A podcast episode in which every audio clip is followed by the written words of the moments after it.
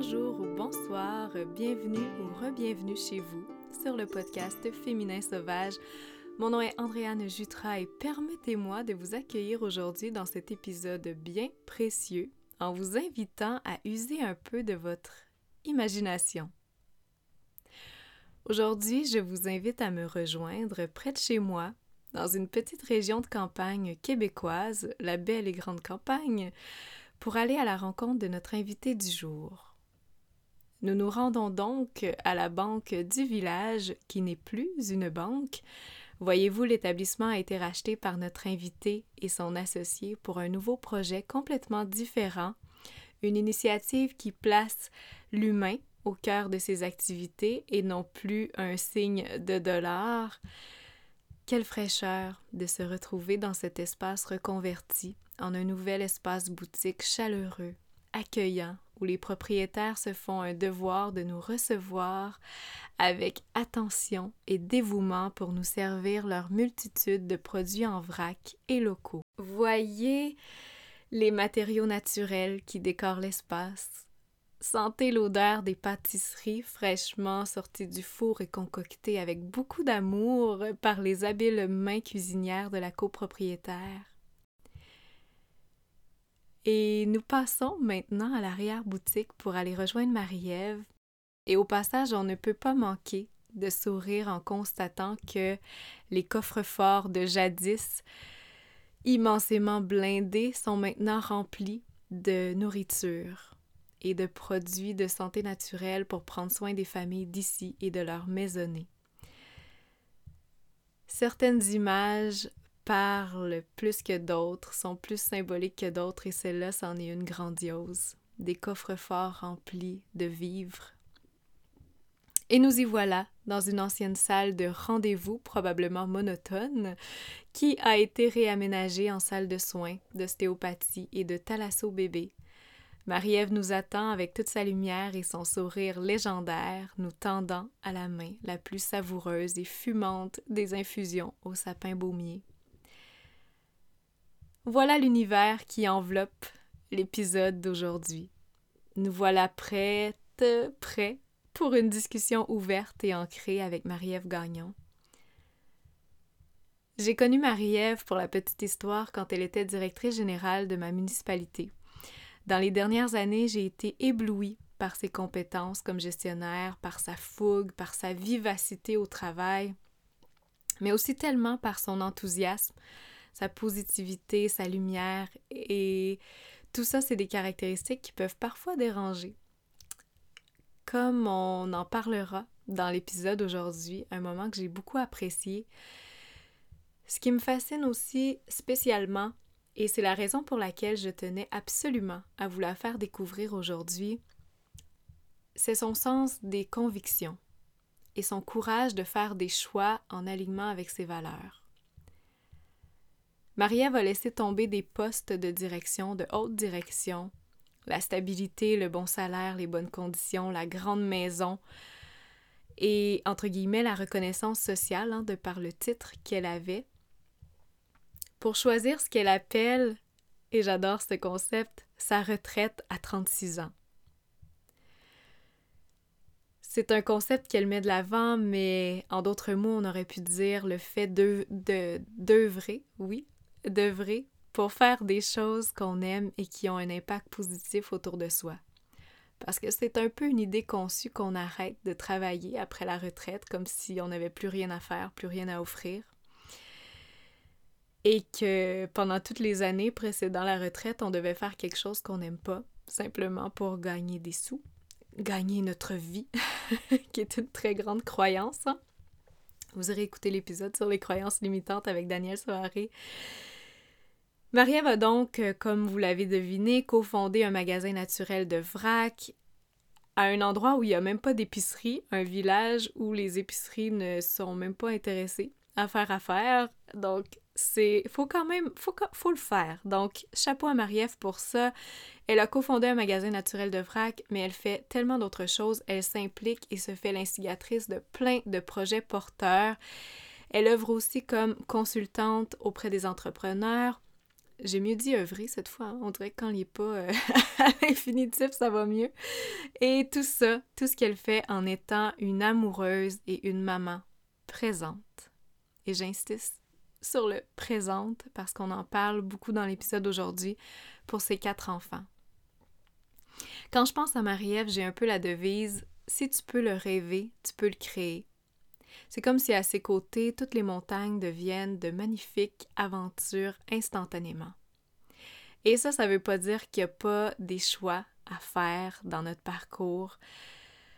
Comme elle, elle a eu beaucoup de choix à faire, elle a eu beaucoup de défis. Et on plonge un peu là-dedans. en fait, on plonge beaucoup là-dedans dans l'épisode d'aujourd'hui. Quelles ont été ses peurs, ses défis, comment elle les a surmontés, ses grandes réalisations aussi, euh, et ce qui la motive à toujours devenir une meilleure version d'elle-même pour elle et pour les gens qu'elle aime. Et vous allez voir, c'est très très touchant. Comment aussi trouver du temps pour soi et concilier vraiment l'épanouissement individuel, professionnel et familial? Je vous le dis, c'est vraiment dans mes discussions préférées aujourd'hui que je vous présente. Je l'ai même réécouté dernièrement, ce que je ne fais pas vraiment d'habitude, et j'ai encore eu autant de plaisir à le faire. Marie-Ève fait vraiment du bien, et c'est un honneur pour moi aujourd'hui de pouvoir vous inviter dans cette salle tamisée, une délicieuse infusion, pas trop loin, à plonger et à vous sentir euh, impliqué, engagé dans notre discussion d'aujourd'hui très ouverte. Et bien sûr, juste avant, je serai brève parce que les prochaines discussions sur le podcast sont étoffées, alors je vais essayer de prendre un peu moins de temps, mais je tenais évidemment à remercier nos commanditaires de cœur qui soutiennent le podcast.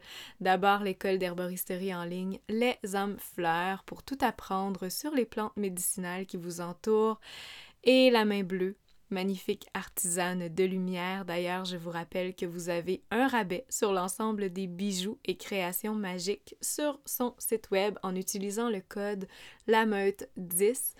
Et ça inclut bien évidemment notre précieuse louve, l'emblème de l'esprit sauvage. Alors, je vous mets tous les détails, tous les liens sont en bio. Et sur ce, je ne parle pas davantage et je vous souhaite une merveilleuse écoute. Féminin Sauvage, un espace où on célèbre l'énergie féminine, où on honore la et sa nature et où on connecte avec sa véritable essence.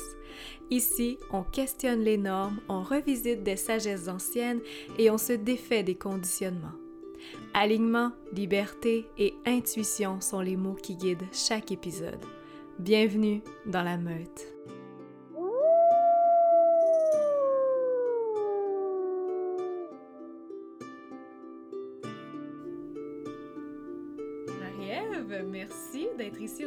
Merci d'être avec moi pour cette entrevue. Comment tu te sens?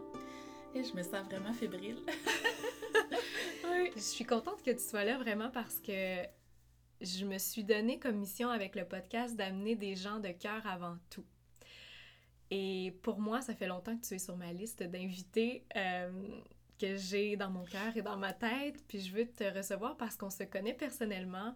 Ça fait déjà des mois, même des années, je pense, que je te connais, puis que je te vois aller, je te vois dans tes projets. Tu es une femme qui est lumineuse, qui est éclatante, qui est vivifiante, qui a de la drive, qui a de l'ambition, qui a du leadership, beaucoup, beaucoup.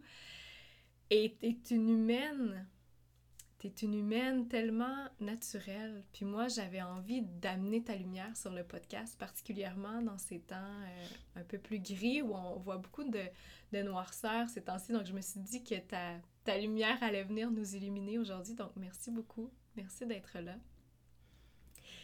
Deux questions qui reviennent à chaque épisode. Je t'invite à y répondre spontanément. C'est peut-être pas des questions auxquelles tu répondais souvent dans ton ancienne vie de DG. Mais vas-y avec ton cœur, je sais que, que, tu sais bien le faire. Donc, première question qui revient, comment nourris-tu ton féminin? Euh, c'est vraiment par l'amour inconditionnel. Tu sais, mm. ça fait pas des années que j'ai pris conscience de ça, mais euh, vraiment, pour moi, le féminin, c'est vraiment l'amour.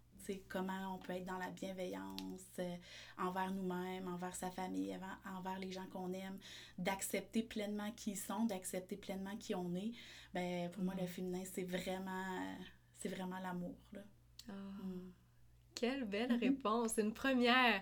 C'est pour ça que j'amène des gens comme toi qui sont pas connus nécessairement sur la sphère euh, des podcasts, on pourrait dire. C'est ton premier, si je ne mm-hmm. m'abuse. Oui. Donc, je suis vraiment contente. Et euh, passons tout de suite à la deuxième question. Comment honores-tu ta nature? Ma vraie nature, c'est je l'honore vraiment en, en écoutant mes limites, je dirais c'est vraiment en me connectant euh, envers, euh, en lien avec mon cœur, mm. vraiment qui je suis, qu'est-ce que j'ai envie, euh, qu'est-ce qui m'apporte de la joie puis du positivisme dans ma vie, C'est vraiment comme ça que j'honore ma vraie nature, c'est que je suis vraiment le, le flow, là, où est-ce que la vie m'amène, où est-ce que ça me fait du bien, où est-ce que je le sens. Mm. Wow! Merci pour ces deux premières belles réponses. Je t'ai présenté en début d'épisode dans l'intro, mais c'est toujours bien d'avoir l'histoire des gens racontée de la bouche de ceux-ci. Donc, tu es maman de quatre enfants. Tu as décidé dans la dernière année de laisser aller ton emploi comme directrice générale qui t'apportait une stabilité, une abondance financière. Et tu t'es lancée 100% dans l'aventure de l'entrepreneuriat, l'entrepreneuriat de cœur.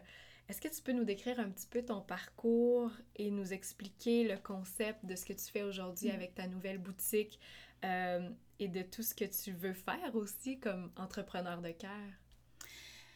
Bon, ben ça remonte quand même à loin parce que quand, euh, quand je remonte dans le temps, c'est vraiment à l'adolescence que j'ai vraiment commencé à, à, suivre vraiment mon instinct, ce que ça me disait à l'intérieur. Puis ça, ça m'a amené à vivre plein d'expériences. Euh, puis à chaque expérience que je vivais, ben je prenais confiance envers la vie, puis je voyais, ça m'excitait, là, tu sais, dans le sens que je voyais où ce que ça m'amenait, puis ce que ça me faisait découvrir, que j'aurais pas découvert si j'avais pas suivi cet instinct-là euh, ou mm. ce, ce, sentiment-là. Puis je vous dirais que ça a commencé à... J'ai étudié à, l'université, euh, j'ai changé trois fois de, de profession parce que je le sentais pas, tout simplement. c'était bien correct. Je de programme d'études? Oui! Donc, t'as fait quoi? Euh, j'ai été en géographie, pour après ça aller en écologie, pour après ça aller en urbanisme, puis finir en ah! environnement. Mais oui, mais il y a tout des... Moi, je vois tous les liens, là. tout... OK, ouais, ouais. Oui, il y a, y a un lien tout ça. Mais j'avais une mission de vie qui était assez forte en moi, qui mm. disait que j'avais le goût de créer le monde de demain j'avais vraiment le goût de contribuer à créer un monde meilleur. tu sais, je portais ça vraiment fort. Donc, euh, mon choix s'est vraiment arrêté sur quelque chose que je sentais que j'allais pouvoir avoir un impact. Puis c'est pour ça que j'ai choisi l'urbanisme. Puis à partir du moment où j'ai choisi ça, écoute, ça a été tellement une belle aventure pour moi, euh, mon bac en, urbanisme. Puis euh, j'ai rencontré des gens super stimulants. J'ai senti toute ma créativité monter pour après ça terminer mon programme. Mais même dans mon programme, j'ai fait des choses que euh, personne ne faisait, tu sais, comme aller cogner à la porte où est-ce que j'avais le goût de travailler. Tu sais, mm. euh, je décidais que c'était là que j'avais le goût d'être, puis avec... Euh, parce que ça me parlait, ben j'allais les voir, puis j'allais porter mon CV. Mm. Puis, ça marchait, là. Ouais. Ça marche. Donc, j'ai commencé à travailler pour un, pendant mes études pour un organisme qui œuvrait en environnement. Puis par la suite, ben, j'ai senti que ma place n'était plus là. J'ai quitté. Il y en a qui m'ont trouvé euh, folle de quitter parce que euh, j'avais vraiment une belle stabilité, tu sais, euh, des bonnes conditions.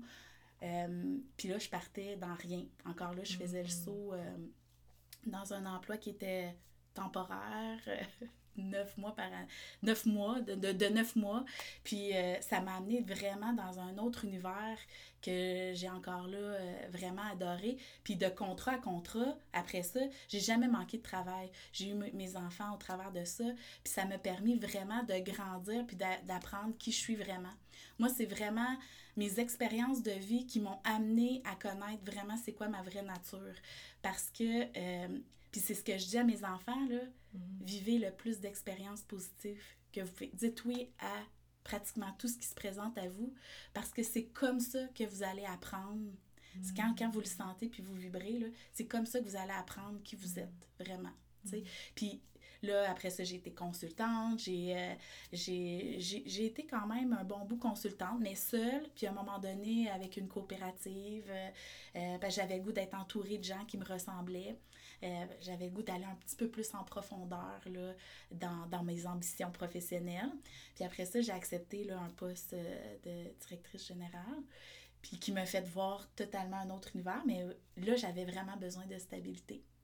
Mais ce qu'il faut savoir, c'est qu'en acceptant ce poste-là, ça me permettait d'avoir accès à un projet entrepreneurial, un projet agricole qui n'a pas fonctionné. Hmm. Donc, euh, juste pour vous mettre un peu en contexte, euh, moi puis mon conjoint, on avait décidé de déménager à la campagne. Puis, euh, c'était la première fois où toutes les deux, on était alignés sur une décision, tu sais, où ce que je sentais que toutes les deux, on vibrait, puis qu'on avait le goût de ça. Mais ça, ça nous demandait de déménager notre famille. Ça nous demandait de de changement d'école pour nos enfants.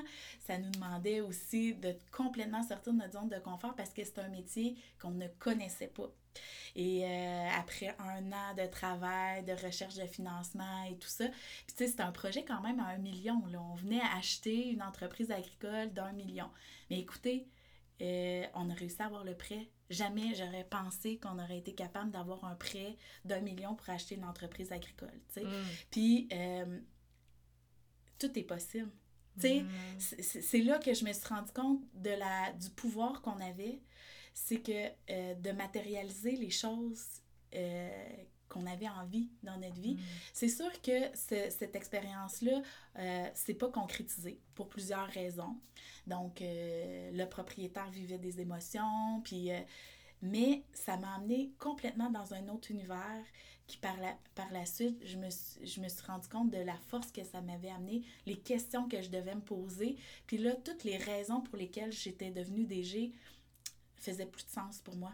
Tu sais, mm-hmm. j'étais devenue DG pour me permettre de, de concrétiser ce projet-là entrepreneurial dans ma vie. Là, ça faisait plus de sens, fait que j'étais à la recherche de sens. Moi, j'ai besoin, quand je fais quelque chose dans la vie, de savoir pourquoi je le fais. Je me pose toujours ces questions-là. Est-ce que c'est en lien avec euh, ce que j'ai goût de voir naître dans ma vie? Est-ce que c'est, ça répond à mes valeurs? Euh, comment je me sens par rapport à l'expérience que je suis en train de vivre? Puis là, quand j'étais DG, ben je sentais plus que ça faisait du sens pour moi. Mm. Même si j'avais le goût de créer le monde de demain, je sentais plus que je pouvais le faire par cette voie-là. Puis je sentais plus la joie puis le plaisir de le faire. Tu sais, mm. les, les, espèces de petits feux d'artifice là, qui te disent euh, Bon, mais j'étais à bonne place, puis euh, tu sais, j'ai vraiment du plaisir. Là. Mm. Donc, euh, je le sentais plus. Fait que c'est là que j'ai décidé de, de quitter. Et là, aujourd'hui, tu as un beau projet de boutique. Est-ce que tu peux nous en parler un peu, tout ça? Qu'est-ce que tu fais en ce moment? Parce que c'est tellement... C'est révolutionnaire dans un petit village comme ici de faire ça. Euh, on n'a pas d'épicerie ici. Puis là, toi, tu arrives avec ce concept-là, puis qui, mon Dieu, connaît un grand succès. Bravo pour ça. Donc, peux-tu nous en parler? C'est quoi? Oui. Puis quelles sont vos aspirations aussi? Il y a tellement de belles choses qui s'en viennent ben, mon associée, qui elle aussi, elle a cinq enfants, donc toutes les deux, on a neuf enfants. Puis, tu sais, c'est sûr que euh, dans toutes mes réflexions, il y a toujours d'être un modèle pour mes enfants. Tu sais, c'est mm. jamais vraiment loin, là. Comment je peux euh, inspirer mes enfants?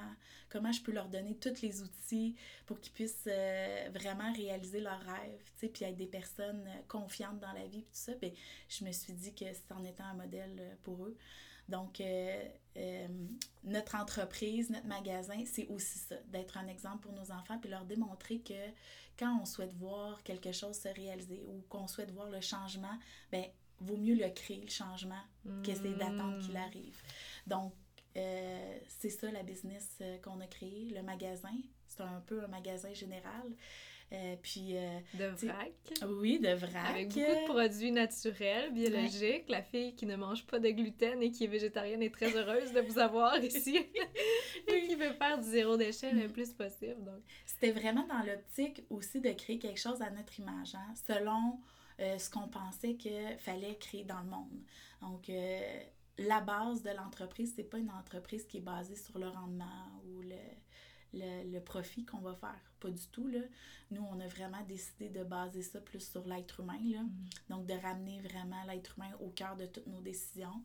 Puis, de, puis on s'est dit, quand que tu es tellement en alignement avec ce que tu fais, mais ben, c'est clair, clair que ça crée l'abondance autour de toi. Puis nous, écoutez, c'est, on a tellement d'exemples de ça qu'on demande, on reçoit.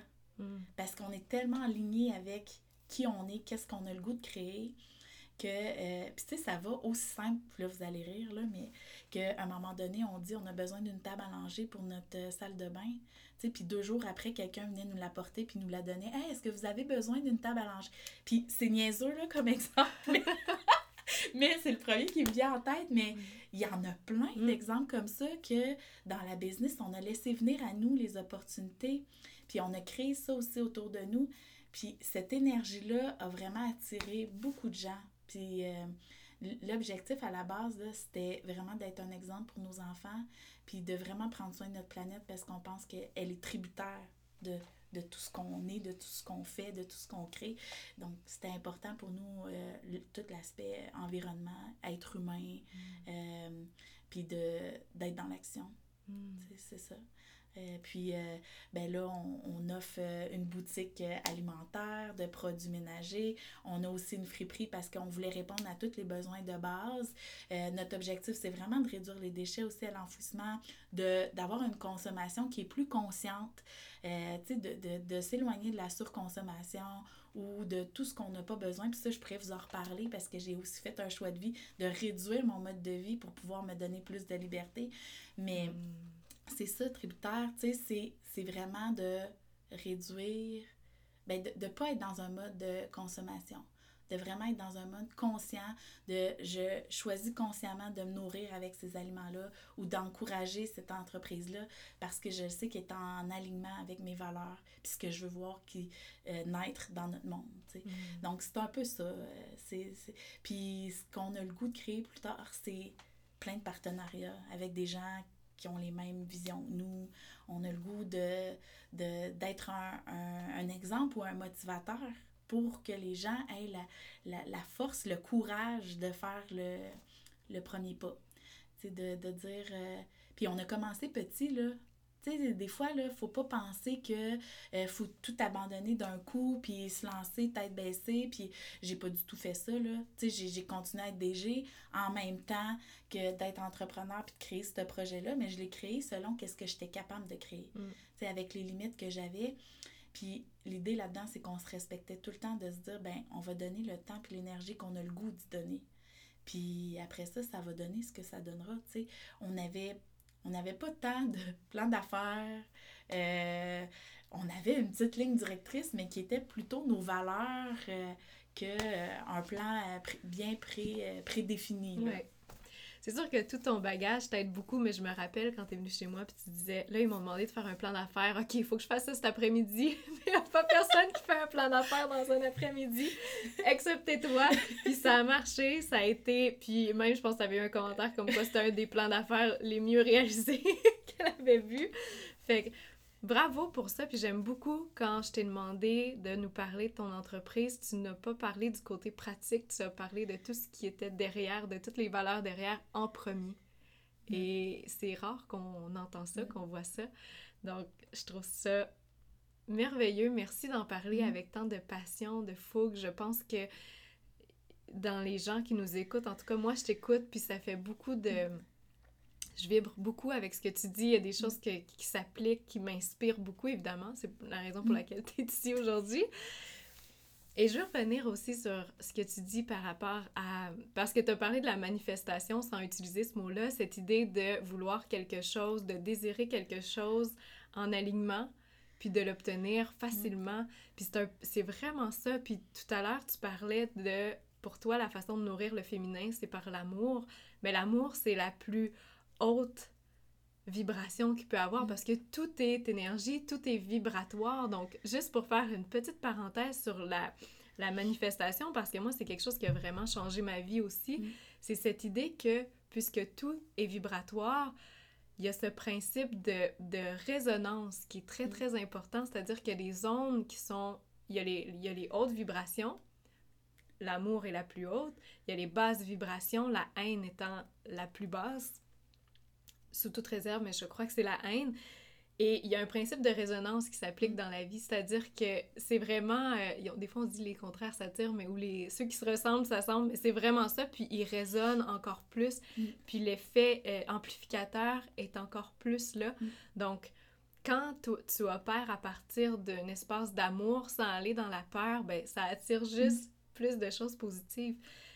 Puis des fois, il y a, y a, Puis là, je veux juste prendre le temps de préciser ça parce que des fois, il y en a qui se disent, OK, mais c'est comme si ça rend illégitime la colère, la peur, mm. des émotions comme ça, mais non, parce qu'il y a aussi un autre principe de tremplin. C'est-à-dire mm. que quand on va dans ces, basses, dans ces plus basses vibrations, c'est important de se trouver des moyens pour, pour rebondir, mais quand on, quand on les atteint, mais le tremplin est plus grand, puis on se retrouve, euh, mm. on se retrouve plus haut. Donc, merci d'avoir ouvert cette, euh, cette porte-là sur la, la manifestation, qui est un super concept dans ma vie que je j'utilise beaucoup par la visualisation, donc euh, merci. J'ai envie qu'on parle du breaking point mm-hmm. en bon français, donc je sais pas comment le décrire en français, mais ça serait le, le fameux moment décisif. Tu sais, mm-hmm. celui qui... Euh, parce que là, moi, j'étais connue, tu étais DG, tu te posais beaucoup de mm. questions, euh, tu avais justement ton projet à côté, mais pour toi, ça a été quoi, là, ce fameux moment décisif qui t'est rentré dedans puis qui a fait OK, là, je mm. sais qu'est-ce qu'il faut que je fasse? Il y en a plusieurs que j'ai envie de vous parler, là. Je pense que je vais en, prendre trois au moins. le premier, c'est vraiment la perte de joie, j'en ai parlé, là. Mm. La perte de, motivation, un petit peu, là, de, de faire. Euh, puis moi, je suis quelqu'un de passionné dans la vie, là. Fait que j'avais plus cette, euh, cette flamme-là puis quand j'ai été engagée, euh, quand j'ai parlé à la mairesse, je lui ai vraiment dit, j'ai dit, avec moi, là, vous n'aurez pas besoin de me mettre dehors. je veux dire, si jamais ça fonctionne pas, là, j'adore Dit, j'ai dit, moi, je vais le sentir. J'ai mm. dit, le jour où je sentirai plus que je peux, je suis la bonne personne ou que je, peux répondre à vos besoins, ben je vais quitter. Ça sera pas difficile pour moi. Ça va être juste comme une, une autre étape où ce que je suis mm. rendue dans ma vie. Puis c'est ce qui est arrivé à un moment donné où est-ce que j'ai eu cette discussion-là, puis j'ai dit, ben, je, je suis juste plus là, là. Tu sais, dans le mm. sens que je, je vois plus ce que je peux vraiment vous apporter de plus que ce que je vous ai apporté, puis en même temps, je le sens plus.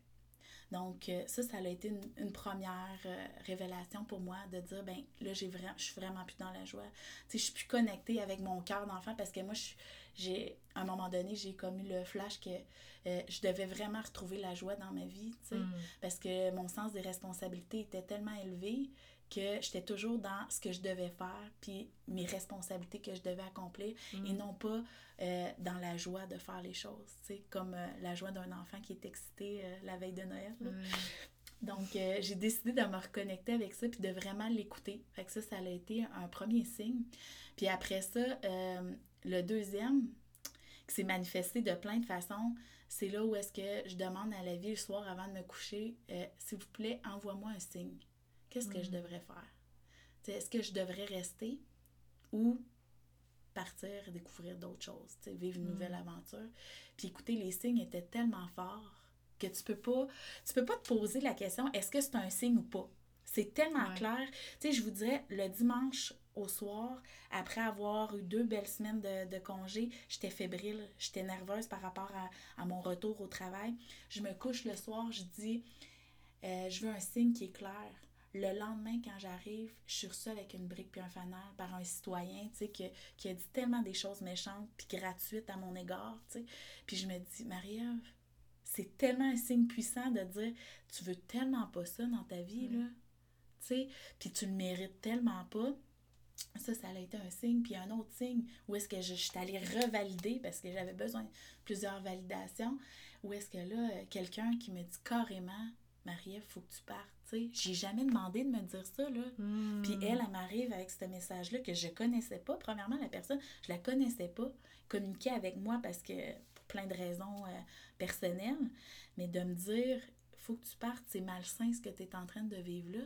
Ben, je ne pouvais pas être. Euh, je pouvais pas ne pas écouter ces signes-là. Ça, ça a été euh, le deuxième point euh, déterminant pour moi. Puis l'autre point, c'est ma famille.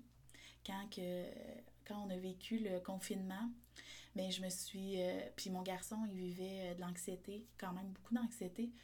Puis moi, depuis que j'ai mes enfants, c'est vraiment aussi mes guides mhm. de comment je me sens, de où est-ce qu'il faut que j'aille dans la vie, puis tout ça.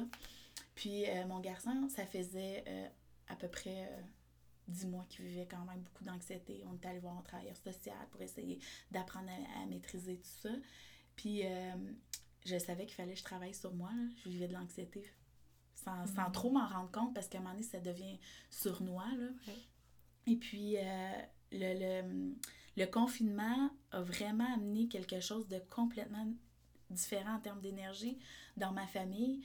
Oui, quand je me suis rendu compte que de ralentir le rythme a enlevé toute anxiété chez mon garçon. Puis quand je dis tout, mm. là, c'est pratiquement 100%. Là. Euh, et là, je me suis rendu compte que euh, ma famille est en surcharge, que j'étais en surcharge, que j'écoutais pas du tout mes limites. Ça, ça a été un, signe assez fort pour moi. C'est très révélateur. Puis de me dire, ben là, c'est pas juste pour moi, faut que je le fasse, c'est pour ma famille aussi. Puis tu sais, ça, ça l'impliquait beaucoup de choses. Pour ma famille, ça l'impliquait un déménagement. Puis ça faisait juste deux ans qu'on déménageait là. Puis en, comme euh, huit ans, on a déménagé quatre fois. Sais. Mm-hmm. Mes enfants étaient tannés, là. Il espérait que ça soit la dernière euh, maison. Donc, euh, mais c'était tellement fort comme signe que je pouvais pas passer à côté. Donc, mm. euh, c'est pour ça que j'ai fait le saut. Puis après ça, quand que tout ça s'est manifesté, mais ben, c'était clair, puis il n'y avait plus d'hésitation. Donc là, j'ai mentionné à la mairesse que c'était terminé parce que je vivais des choses pas agréables, tu sais, que je, de, mm. que je j'avais pas de raison de tolérer dans ma vie, tu sais. Mm. Fait que je me suis choisie. C'est ce qui est arrivé, là. Ouais. Merci beaucoup de t'être ouverte comme ça aussi sur ta famille, sur ton garçon. Je sais que c'est des sujets toujours sensibles, on veut pas les voir comme ça jamais. Puis j'ai des discussions beaucoup avec mon conjoint en ce moment sur justement la COVID. Puis lui, euh, ben, il va travailler, écoute la radio, puis il dit Je comprends pas pourquoi les gens sont en mode euh, réactifs constamment, puis ils mm. veulent pas aller en introspection, de dire Hey, on a des problèmes avec nos modes de vie, mm. comme tu le soulèves, de dire Hey, on s'en rend compte, puis on.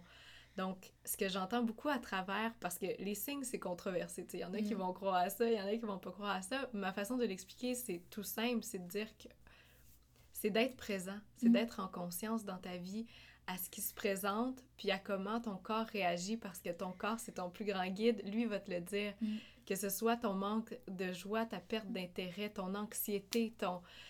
Donc, que quelqu'un dise ça, ça aurait pu occasionner chez toi vraiment comme tu aurais pu ne pas réagir, mais ça te fait réagir. Mm. Donc, pour moi, c'est ça, c'est d'être à l'écoute de toi, finalement. Pas mm. nécessairement de, de, Pas des autres. Oui, mm. ça devenait d'une autre personne, mais c'est toi qui as compris le message, c'est toi qui l'as vraiment entendu de, de, ta voix à toi. Donc, c'est très beau. Merci.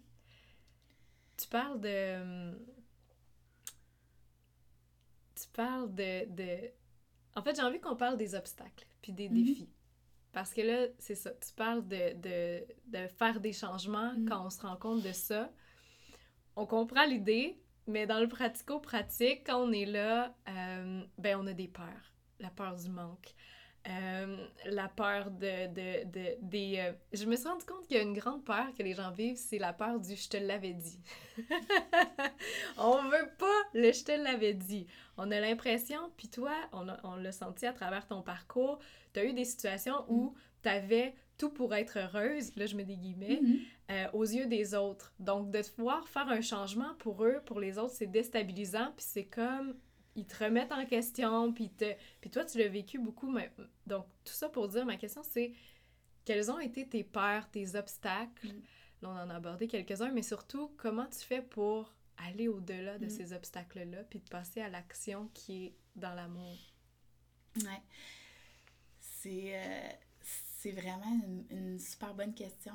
Puis, euh, je vais essayer d'y répondre le, le plus euh, honnêtement possible parce que tu sais c'est quand même quelque chose qui qui est pas qui est pas facile à expliquer tu sais. Pour moi là. Mm-hmm. mais euh, tu sais une des premières peurs que probablement euh, tout le monde fait face c'est la peur de financière. Mm.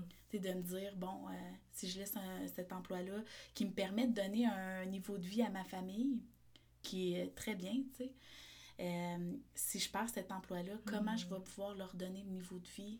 À ce moment-là, est-ce que vous étiez encore attaché auprès d'un million ou vous aviez... Vous non, là, on était sorti de ça. On, était, on était dans notre maison, puis on pourrait dire une maison de rêve, là, parce que on était sur le bord de l'eau, une hmm. super grande maison, une belle belle maison, tu sais, où que tout le monde était bien, tu sais, dans le bois. Puis moi, j'aime tellement ça être dans le bois. Hmm. Puis, euh. Euh, Je te comprends. Oui. Puis, euh, c'est ça. Fait que là, c'était clair qu'on pouvait pas garder ce, ce niveau de vie-là hmm. si on voulait faire les choix, le choix de ralentir. Puis moi, pour moi, c'est pas juste un choix de ralentir, mais c'est un choix de liberté. En fait, euh, c'est que je me suis rendu compte que j'avais tellement un besoin de liberté qui était grand que euh, tout ce confort-là ou ce, niveau de vie-là ne me permettait pas de répondre à l'un de mes plus grands besoins qui était le besoin de liberté, de justement mm. pouvoir écouter mon cœur. Donc, euh, la peur financière, pour moi, là, ça fait des années que je traîne ça. Puis que mes choix, oui, j'écoute mon cœur, mais ils sont tout le temps un petit peu bloqués parce que j'ai la responsabilité de faire vivre ma famille, puis de leur donner ce qui est, ce qui est le mieux pour eux. Donc, euh, il a fallu que je travaille ça, mais je pense que la meilleure façon de travailler ces peurs, c'est vraiment d'aller voir à l'intérieur de soi pourquoi on a ces peurs-là. Fait que c'est sûr que j'ai fait un gros travail sur moi. Là. Puis, tu sais, un gros travail, c'est à tous les jours. Euh, une heure le matin, une heure le soir. Tu sais, je veux dire, de, mm-hmm.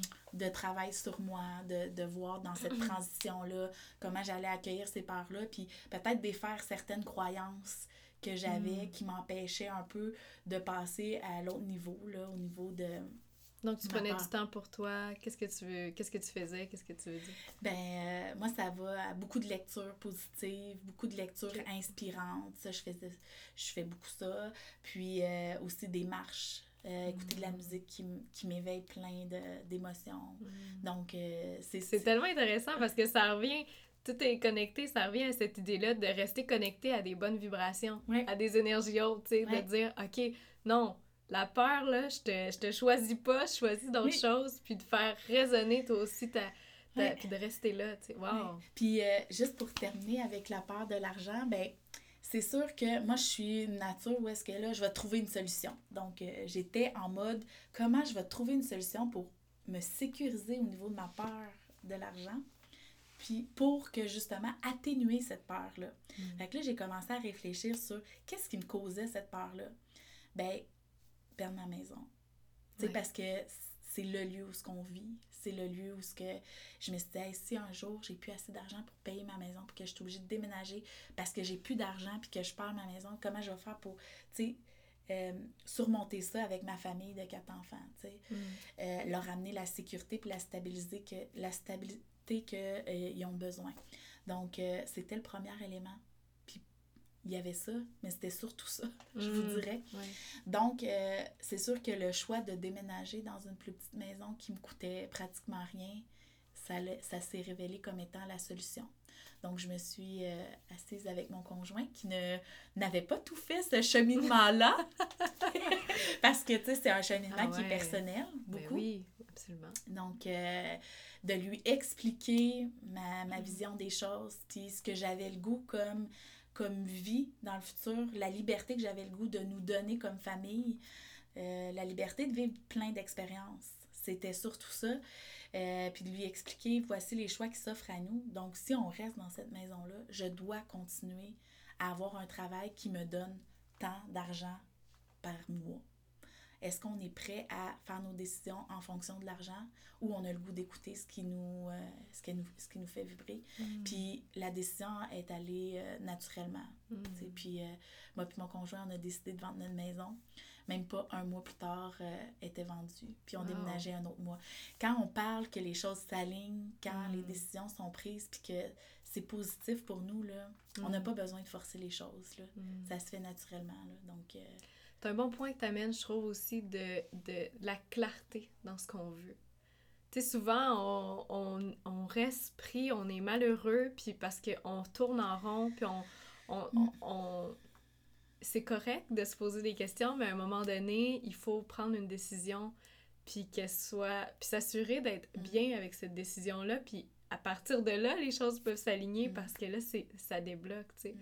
C'est un peu la même chose avec la visualisation. Tu peux Mm. faire un plus beau tableau de visualisation. Puis je sais pas, aujourd'hui, c'est dans l'air de parler de ça, mais tu sais, tu peux mettre des images, mais si c'est flou pour toi, qu'est-ce que ça représente réellement, ben, ça y a rien qui va se réaliser, puis les choses vont pas se... Tu sais, si tu veux quelque chose, tu veux tel modèle de voiture, puis là, je prends la voiture parce que c'est un exemple facile, mais mets tel modèle de voiture, tu sais, tu mettras pas... euh, ouais. tu mettras pas une Toyota Tercel si tu vas avoir un Jeep, là. non, c'est ça. Mais c'est ça l'idée. Ben, toi, puis tu moi- le fais.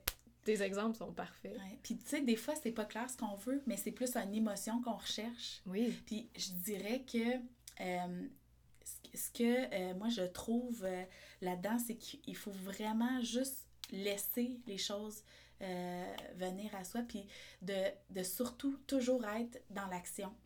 Tu sais, des fois, c'est une petite action qui demande pas tellement de temps, mais qui te ramène un petit peu toujours vers ton objectif ou l'émotion que tu as le goût de retrouver dans ta vie. Tu sais, ça peut être aussi simple que euh, tu as le goût de créer l'amour, mais de, de juste faire un câlin Par- par jour. Tu sais, de Ouais. dire, ben, je commence l'amour inconditionnel Ouais. en faisant euh, un câlin à mes enfants chaque matin avant de partir à l'école. Tu sais. Mm. Je trouve que des fois, on voit, on voit comme le haut de la montagne avant de voir la première marche qu'il faut franchir. Puis Mm, ça devient démotivant. Puis Oui. moi, comment j'affronte ça, c'est toujours en me disant, ben là, je fais une étape à fois. Tu sais, cette étape-là, ben, c'est ce qui se présente à moi en ce moment. Ben, je vais la franchir. Puis après ça, ça va m'amener ailleurs. Mm. C'est un peu comme ça que euh, je réussis à, à avancer dans, dans, dans tout ça. Mm. J'avais un prof à l'université, il me disait, il disait toujours ça. Puis au début, j'aimais pas sa citation. Puis maintenant, elle revient constamment dans ma vie de comment on mange un éléphant une bouchée à la fois. puis tu sais, je pense que c'est la végétarienne en moi qui trouvait ça goûteux. mais, mais euh, ouais, non, tu sais, mais, mais c'est vrai, tu sais, c'est ça, c'est une bouchée à la fois. Puis de. de... Tu sais, on a appris à. Je reprends ton image de la montagne, ça me fait penser à ça. On a appris à monter une montagne, puis juste voir le sommet, puis que ce soit, puis qu'on trouve ça dur à chaque Ouais. étape, puis que ce soit normal, puis que la récompense est juste au Mm. sommet, puis tu sais, puis ça on l'entend souvent, puis j'ai fait un workout là, la semaine passée avec mon chum, puis dans le... À un moment donné, la fille, puis là j'ai lâché l'entraînement parce que elle disait plein de phrases, puis à un moment donné, il y en a une, c'est le summum, elle dit, c'était en anglais, mais je vais vous faire une traduction libre, c'était « Si c'est facile, on n'en veut pas. If it's easy, we Ah, don't want Dieu! it. » Puis là, moi, j'ai fait comme, non, ferme l'écran. Je suis là, non, moi, c'est pas des phrases comme ça qui vont me motiver dans la vie, tu sais. Je comprends l'idée derrière, mais moi, c'est pas ça, tu sais. Moi, je veux être là, je veux que tu me dises, hey, c'est le fun! Wouh! Tu sais, Ouais. que ce soit motivant, que ce soit pas. euh, là, c'est des phrases Ouais. comme ça, là, une après l'autre. Je suis, hey, moi, excuse-moi, là, mais si c'est ça la route pour arriver au sommet de ta montagne, je, je veux même pas y aller, tu sais. Je vais prendre l'autre guide qui va me Ouais. dire, wow, puis qui va me faire des câlins, justement, Mm. dans, dans le processus, puis. J'aime vraiment ça, ce que tu dis, parce que euh, que- quelque chose que j'avais le goût de partager aujourd'hui, c'était vraiment de dire la vie, ça n'a pas besoin d'être difficile. Mm. Tu sais, puis pour vrai, euh, à un moment donné, je faisais appel à une coach de vie, tu sais. Puis j'avais peur de la réussite. J'avais peur de me dire, ben si je réussis puis je suis bien, j'ai peur que quelque chose de. Un malheur m'arrive, tu sais. Ouais. Comme si euh, fallait que ça soit difficile la vie, tu sais. Puis que fallait, tu sais, rocher pour avoir des choses positives qui allaient. Quand aujourd'hui, tout ce que je peux vous dire, là, de ce que je sais, en tout cas, de c'est la vie, là, c'est simple, puis c'est pas difficile. C'est Mm. c'est toute la pression puis les exigences qu'on se met qui sont difficiles. Puis c'est pas vrai qu'on a besoin de rusher dans la vie pour avoir des choses. Puis là, je vais vous, je vais vous, je vais vous faire un... C'est tellement drôle parce que mes enfants, quand je suis partie de, de mon poste de DG, ils m'ont dit « Maman, tu t'en vas à la retraite, tu sais. » Puis euh, là, j'ai trouvé ça tellement beau. Puis je vous explique pourquoi, parce Mm. que je me sens vraiment comme ça. Je sens aujourd'hui, là, que je suis, en, je suis à la retraite. Pour moi, ça veut dire quoi? Ça veut dire que je suis libre de choisir les projets qui me qui m'interpellent, sur lesquels j'ai le goût d'investir mon temps. Puis je me suis dit, voyons, c'est quoi ça, la retraite? Puis là, je veux pas rentrer dans un gros sujet, mais c'est quoi ça, la retraite? Tu sais, toute ta vie, économiser de l'argent pour espérer vivre quelque chose de fantastique à 65 ans. Ouais. Je dis, voyons, moi, c'est là que j'ai le goût de vivre quelque chose de fantastique. C'est là que j'ai le goût de voyager avec mes enfants. J'ai dit, c'est là que j'ai le goût d'en profiter, pas à 65 ans. C'est ça. Tu sais, Mm. j'ai pas le goût de, de subir ma vie. Non, je veux la vivre, je veux la créer. Fait que Mm. je me suis dit, non, moi, à partir de maintenant, j'ai 36 ans, je suis à la retraite, puis je fais ce qui me plaît. Wow. Là, vous allez me dire, ouais, mais c'est pas tout le monde qui peut faire ce choix-là. Moi, je pense que oui. Mm. C'est juste de choisir en conséquence, de... Tu sais, je veux dire, c'est sûr que si je décide de faire ma retraite à 36 ans, peut-être que j'aurai pas un château, peut-être que j'aurai pas une auto neuve, peut-être que j'aurai pas un, un fonds de REER de, d'un million euh, à 65 ans, mais mon niveau de vie va être le même avant 65 ans, puis après 65 ans. Parce que je me vois faire qu'est-ce que je fais là, jusqu'à temps que je sois plus capable de faire. Là. Ouais. Puis c'est ça la vie, là. Pensez-vous qu'à 65 ans, on arrête tout ce qu'on aime, notre passion, pour euh, faire autre chose? Mm. Fait que pour moi, la retraite, ça ça n'a aucun sens. Mm. C'est ce que j'aime de toi, que j'adore. que tu... Non, mais tu dis les choses, tu sais. Puis souvent, on a tellement... On, on s'est fait tellement déresponsabiliser, puis on s'est fait tellement apprendre des choses dans la peur, comme cette idée-là de toujours épargner, épargner, épargner, euh, de travailler fort, de travailler fort, de travailler fort, tu sais, dans notre dans mon autre projet, Sohara, c'est beaucoup des choses qu'on qu'on va voir là, Mm. avec Daniel.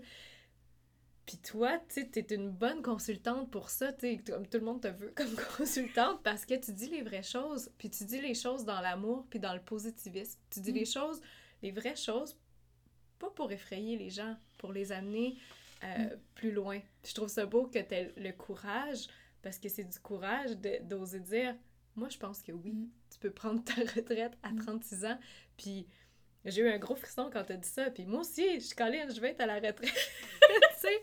Mais je pense que je suis en retraite, tu tu fais, ouais, tu le dis bien, je suis en retraite. Il y a deux choses sur lesquelles je veux qu'on revienne. Je veux qu'on revienne sur tes peurs, mais juste avant, j'ouvre une autre parenthèse parce que tu as parlé de réussite. Mhm.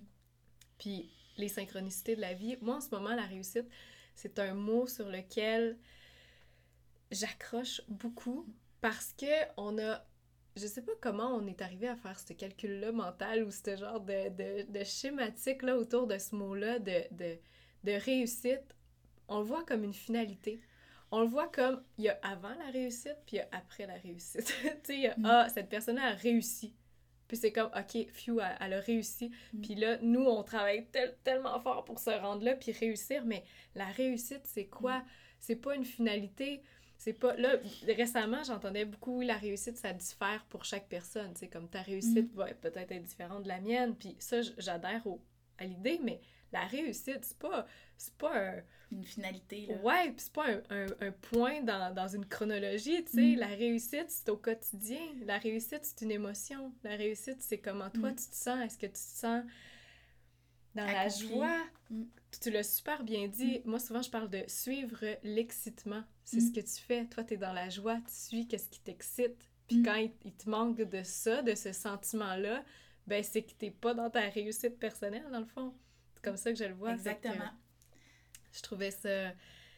Je trouvais que c'était une belle parenthèse à faire de, de se débarrasser de, ce- de cette façon-là de voir le mot de, en fait, de je pense réussite. qu'on a matérialisé le mot réussite. Ouais. Puis je pense que c'est ça qu'il faut, Mm, qu'il faut peut-être éviter de faire. Puis c'est ça que j'ai fait, moi aussi, là. mm, inconsciemment, c'est que j'ai matérialisé ce que ça devrait être la réussite. Tu sais, en, en disant, ben, j'ai réussi quand j'ai une belle maison, j'ai réussi quand j'ai réussi à épargner pour euh, ma retraite, j'ai réussi quand mes enfants ont, bon, ont des bons résultats, quand ils sont en forme.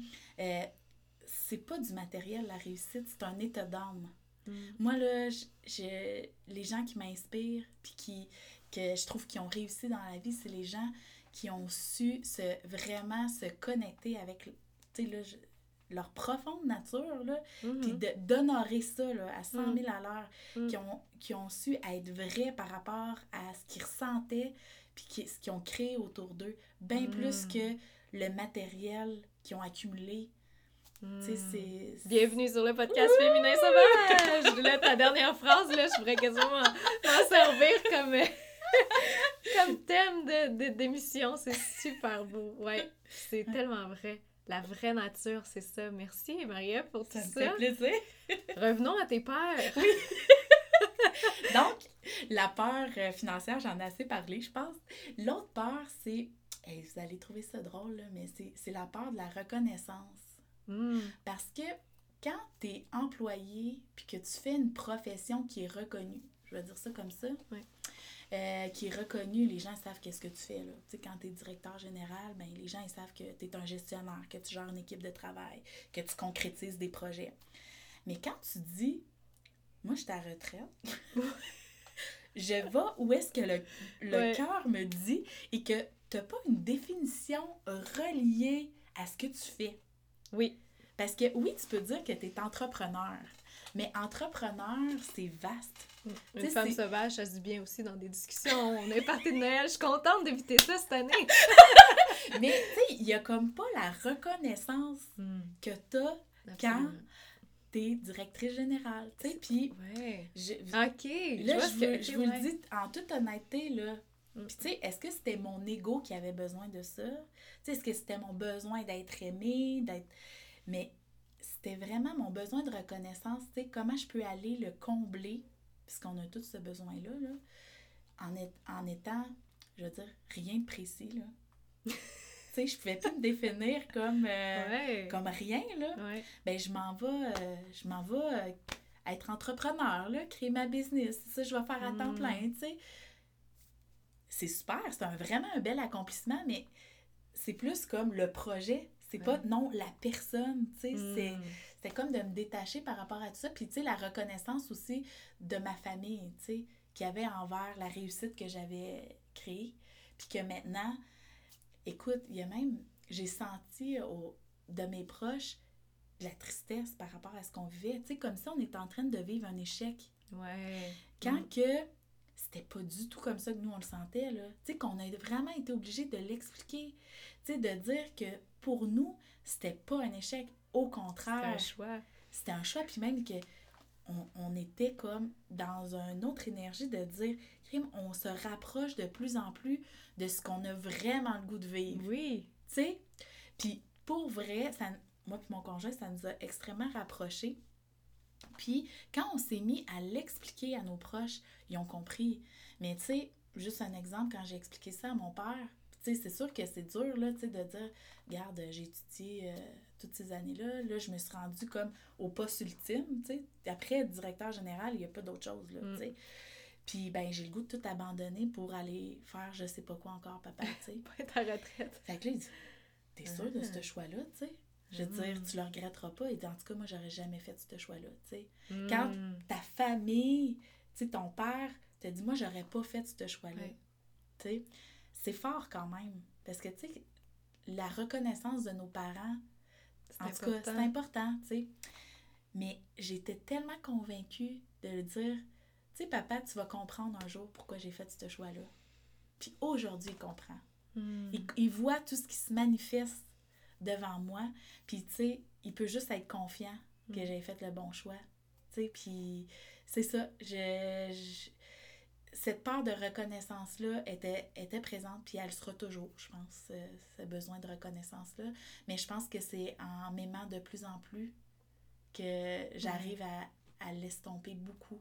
Tu sais, en, en, en me reconnaissant, en reconnaissant mes valeurs, en reconnaissant mes compétences. Puis tu sais, c'est drôle parce qu'en ce moment, tout ce qui se manifeste beaucoup autour de moi, c'est beaucoup en lien avec mes compétences. Tu sais, c'est comme si on mettait en lumière tout- Oui. toutes mes compétences en ce moment. Tu sais, j'ai- plus de reconnaissance que j'ai jamais eu. Mm. Puis pourtant, je considère que euh, c'est pas clair où ce que je m'en vais, tu sais. c'est- Donc, c'est vraiment beau d'être juste comme tellement confiant de ce qu'on a pris, puis de tellement s'aimer pour se respecter, puis de, de tellement juste l'assumer Mm. par rapport à nos proches. Puis j'ai l'impression que mon parcours, mes choix, puis de me voir grandir, ça fait grandir les gens autour de moi. Tu sais, c'est... d'être l'exemple. Puis c'est, c'est, c'est ce que tu es. Puis souvent on dit ça, on dit les gens, les gens n'ont pas besoin d'opinion, ils ont besoin d'exemple. Mm. Puis on est dans une société d'opinion. Les gens parlent beaucoup, mais Mm. agissent très peu. Mm. Donc, puis ça peut être comprenable de, de Mm. cette... euh, là, je le dis, puis je réalise que, que tu sais, quand on dit quelque chose qu'on veut faire en, en action, mais les gens voient pas l'effet tout de suite sur toi, sur ta personne, sur qui tu deviens, sur comment tu te... ce que tu dégages. Puis nous, c'est un peu la même chose, tu sais. Moi, quand j'ai dit à ma mère qu'on allait à la campagne, la première chose, puis j'en ai déjà parlé, si vous écoutez le podcast, je m'excuse, peut-être je me répète, mais la première chose qu'elle m'a dit, c'était « Vous allez planter des carottes. » Puis, puis tu sais, puis j'étais comme « OK, mais c'est correct, tu sais. ça- Sur le coup, ça m'avait un peu rentré dedans, tu sais, parce que justement, comme tu dis, tu cherches une- toujours une certaine forme de reconnaissance de chez tes parents, mais maintenant, aujourd'hui, elle me pose plus de questions parce que c'est ce qui se dégage de nous, Mm. c'est qu'on est bien, on est, on est plus... Là, tout ce qui se passe avec la COVID, on n'est pas dans le stress financier, on n'est pas dans le stress, tu sais, on était déjà... Tu sais, fait que tout ça, c'est... c'est c'est aligné, finalement. Puis... euh, tu parlais des compétences, puis on a eu une petite discussion euh, pré-enregistrement. Fait que juste pour mettre en contexte un petit peu plus sur, euh, sur c'est c'est toute cette idée-là aussi que de, de, de s'appartenir, que nos émotions nous appartiennent, que les émotions des autres leur appartiennent, ne nous appartiennent pas. Tu disais que tu avais fait un grand travail sur toi Mhm. à ce niveau-là, parce que souvent, là je vais faire une généralisation, mais les- en tant que femme, on porte souvent ça, cette idée d'être un... Puis on s'est fait apprendre ça aussi, hein, Mm. de, de plaire aux gens, de devoir plaire aux Ouais. gens, donc de répondre à leur... Puis en étant super intuitive, Mm. souvent par nature, ben on ressent ce que l'autre ressent, puis, il y a tout- puis on a appris à réagir. Donc, au lieu de laisser l'autre être dans son émotion, de la vivre, de de- d'observer que ça nous appartient pas, ben on veut comme tout de suite aller en mode solution. Tu m'expliquais que toi, tu étais un peu comme ça avant. Fait que j'aimerais ça que tu nous en parles de cette prise de conscience-là, Mm.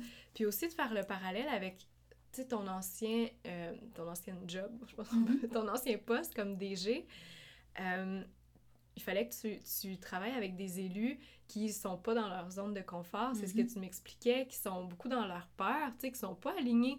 Donc, c'est plus dur pour eux d'aller reconnaître quand ils comprennent pas vraiment, puis que ça les sort de leur zone de, Mm. de, de confort, justement. Donc, peux-tu nous parler un petit peu de, de, Oui. de tout ça?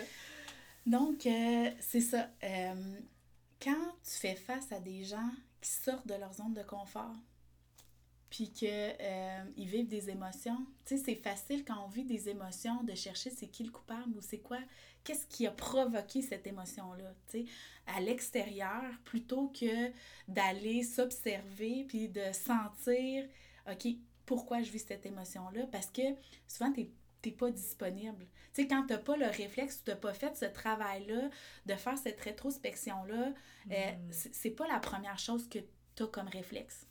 Donc, euh, ça m'a amené à travailler avec des gens ou à collaborer avec des gens que, justement, qui sortaient de leur zone de confort, qui vivaient certaines peurs, qui, au lieu de se responsabiliser puis dire, OK, attends un petit peu, euh, attends une minute, là, tu sais, je vais, je vais aller voir pourquoi euh, je vis ça, pourquoi Ouais. je suis dans mon ego à, ce- à ce niveau-là, euh, puis de faire le travail nécessaire pour plus devenir un poids pour les gens qui, qui nous entourent, puis de plus gruger l'énergie positive qui entoure pour justement combler ce, Mm. ce- cette peur-là, ben, il, il se décharge. Puis euh, c'est sûr que moi, étant une personne positive, ben, c'est sûr que c'est facile de se décharger sur moi, je pense. Parce que euh, on a l'impression que je suis capable d'en prendre. Ouais. Tu sais, que. Que Ça ou ça vient trigger quelque chose, tu sais, de voir quand toi, t'as un malaise, t'as un mal-être, puis tu vois quelqu'un qui semble bien, qui semble heureux, ça vient trigger quelque chose parce que ça te reflète ce que tu n'as pas, Mm. ce que tu recherches. Ouais. Puis ça, là, Andréane, ah, je l'ai tellement vécu souvent, puis je ne savais pas que c'était ça.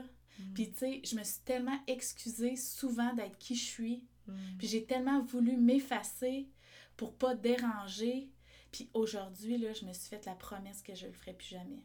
Puis là, tu sais, j'ai- un petit peu les larmes aux yeux parce que, pour vrai, je me suis tellement rendu compte que les gens malheureux ou qui vivent des, des situations difficiles, c'est pas tout le monde qui se responsabilise. Puis, tu sais, c'est facile d'aller attaquer quelqu'un qui est bien, tu sais puis qui s'épanouit. Puis euh, pour vrai, euh, maintenant, je me suis toujours promis que j'acceptais plus de prendre la responsabilité des autres, tu sais, puis que euh, si ma présence dérangeait parce que moi, je, je suis bien, puis que je, je, veux du bonheur autour de moi, puis de la joie, ben que c'était comme ça, c'était aux personnes à faire le travail, tu sais. Mm.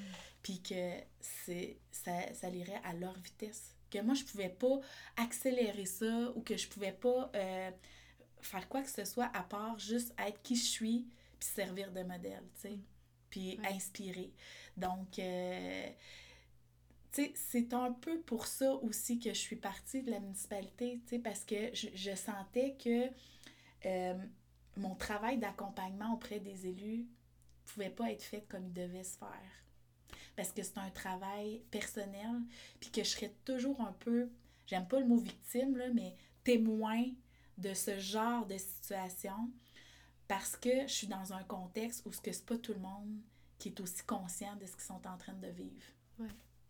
Puis j'en veux plus de violence dans ma vie, tu sais, que ça soit physique, verbal. euh, euh, c'est quelque chose que j'ai décidé que je ne voulais plus. Fait qu'à partir de ce moment-là, ben, quand tu es dans un contexte qui est propice à ça, ben, tu peux juste faire autrement que de, de t'en aller, tu sais. Parce que tu pas le contrôle sur ça. Fait que j'ai choisi de, de choisir une situation où j'avais le contrôle de pouvoir quitter quand que ça me convenait plus, tu sais. Puis j'ai eu des employés que... Parce que moi, j'étais une gestionnaire qui était beaucoup dans l'amour puis dans la bienveillance, tu sais, envers mes employés. Ben, je dis mes employés, puis c'est pas comme ça que je me sens, là. C'est bien plus des collègues que, que des employés.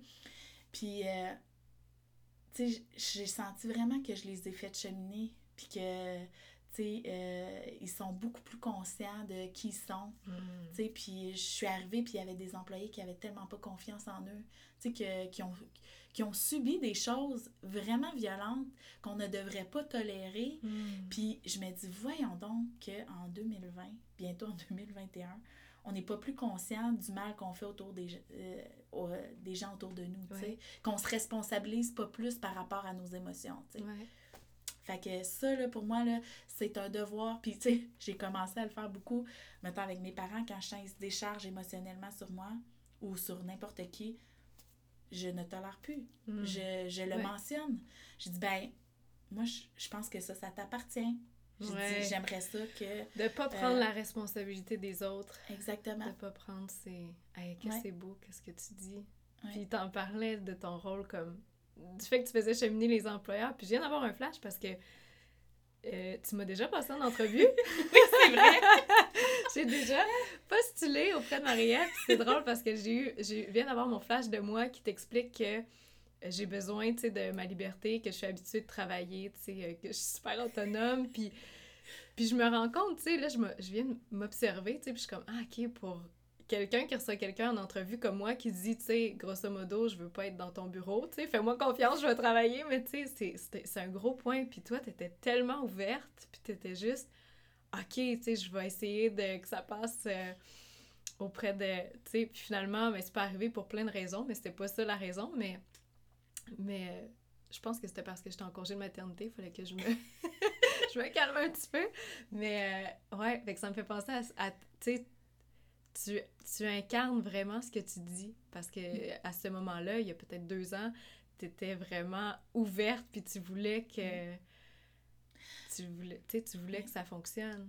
Puis, tu sais, ça, c'est un des aspects, c'est que je mets tellement l'humain au cœur de, de mes décisions, de mes réflexions, que quand tu arrives dans un univers, parce que ça sort un peu des normes, là, Mm. tu sais, de, euh, actuelles, là, de, Mm. dans- de, de, de façon de la gestion des ressources humaines.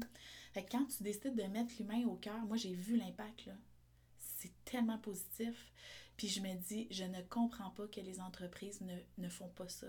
Moi, j'ai vu une, un impact sur euh, le niveau de performance, le niveau de- d'estime de, soi, euh, l'augmentation des compétences. J'ai tout vu- été témoin de ça, là, juste parce que je les reconnaissais, que j'étais bienveillante envers eux, que je les aimais, tu sais. Ben, écoute, ça a un impact tellement positif. Puis de sentir qu'on n'est pas dans cette énergie-là au niveau de nos employeurs, ben, moi, ça, ça me dit juste que Marie-Ève, un, un énorme travail à faire à ce niveau-là d'amener les gens à cheminer sur cette bienveillance-là. Sais, c'est pas vrai. Puis là, on revient à ce qu'on a discuté tout à l'heure. Tu sais, c'est pas vrai qu'on peut pas avoir du plaisir en travaillant. Puis que quand tu as du plaisir, ben, c'est pas sérieux, tu travailles pas. Tu sais. Oui, ces genres d'équations-là qu'on a appris par cœur, là, puis qui sont comme notre table de multiplication, là, qu'on apprend des choses par cœur, puis qui, sont, qui s'imprègnent en nous, puis finalement... Puis le fait de, de mettre l'humain, c'est tellement logique. On est des humains. Pourquoi on n'agirait pas de façon humaine, tu sais? Puis moi, je me rappelle, là, il y a quelques années, quand j'étais en marketing, l'espèce de, de c'était vraiment une stratégie de marketing, de, le fameux on ramène l'humain au cœur de nos activités. Puis là, on arrive avec des statistiques pour démontrer que c'est productif de ramener l'humain. Puis moi, j'étais comme, oh my god, mais. Oh. En tout cas, ça serait un autre sujet vraiment. Puis là, on a parlé beaucoup. Merci vraiment d'être aussi généreuse, d'être aussi lumineuse parce qu'on parle de sujets qui sont deep, qui sont pas toujours faciles, de tes expériences, puis tu gardes toujours un grand sourire. Vous, vous la voyez pas, mais vous la, sentez, c'est sûr. La dernière chose que j'ai envie de te demander avant qu'on passe aux questions en rafale, parce que c'est en lien avec les enfants. Mm-hmm. Je sais que plusieurs auditrices ont des enfants, c'est mon cas. Et moi, c'est un peu mon c'est un peu mon, mon, struggle en ce moment. C'est le point sur lequel c'est un peu plus difficile mm. parce que là, on parlait de ça, de pas prendre, dans le fond, ce qui nous appartient pas, mais avec des enfants, surtout quand ils sont plus jeunes, c'est différent. On, on, a des responsabilités envers eux. Donc, puis là, tu parlais que toi, tu prenais même une heure pour toi. Euh, le matin, le soir, c'est important pour toi, quatre enfants. Puis moi, je reçois beaucoup de, de, de, commentaires, de messages de gens qui me disent comment tu fais pour trouver ton mm. équilibre avec tes enfants? Parce qu'on est dans une société où le, le rôle de la mère, c'est juste, mm. puis là, je vais le dire sec, là, mais c'est presque l'esclave de la famille. Mm. C'est ça, son, puis c'est sa façon de s'accomplir, puis c'est égoïste de ah prendre du temps pour elle, puis de... Puis, puis c'est beau de le comprendre, tu sais, de, de, dire, OK, oui, c'est vrai, c'est logique que je prenne du temps pour moi, je vais être capable de remplir ma coupe pour pouvoir en redonner aux autres, mais de le faire, c'est une autre étape. Donc, ma question pour toi, c'est comment? comment tu trouves l'équilibre? Comment tu mets tes limites? On revient à ce que tu as mm-hmm. dit.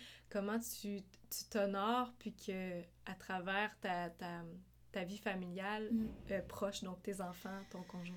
Ouais, moi je vais commencer par euh, dire que puis euh, ma famille, là, mes enfants, tout ça, c'est, je pense, la réalisation dont je suis le plus fière en ce moment. Puis je le dis, là, puis ah, ça me remplit mm. vraiment d'amour parce que je suis vraiment fière, tu sais, de, de, de, de, mes enfants, de mon conjoint, de d'où est-ce qu'on en est rendu, en tant que famille. Puis je dirais comment j'arrive, puisque tu sais, c'est pas toujours facile, là. C'est comme euh, des fois j'arrive, la maison est débordée, tu sais, le bordel, puis euh, tu sais, je sais pas par où prendre ça, puis je suis un peu découragée, je suis mm. fatiguée, tu sais, ça mm. arrive à tout le monde, je pense.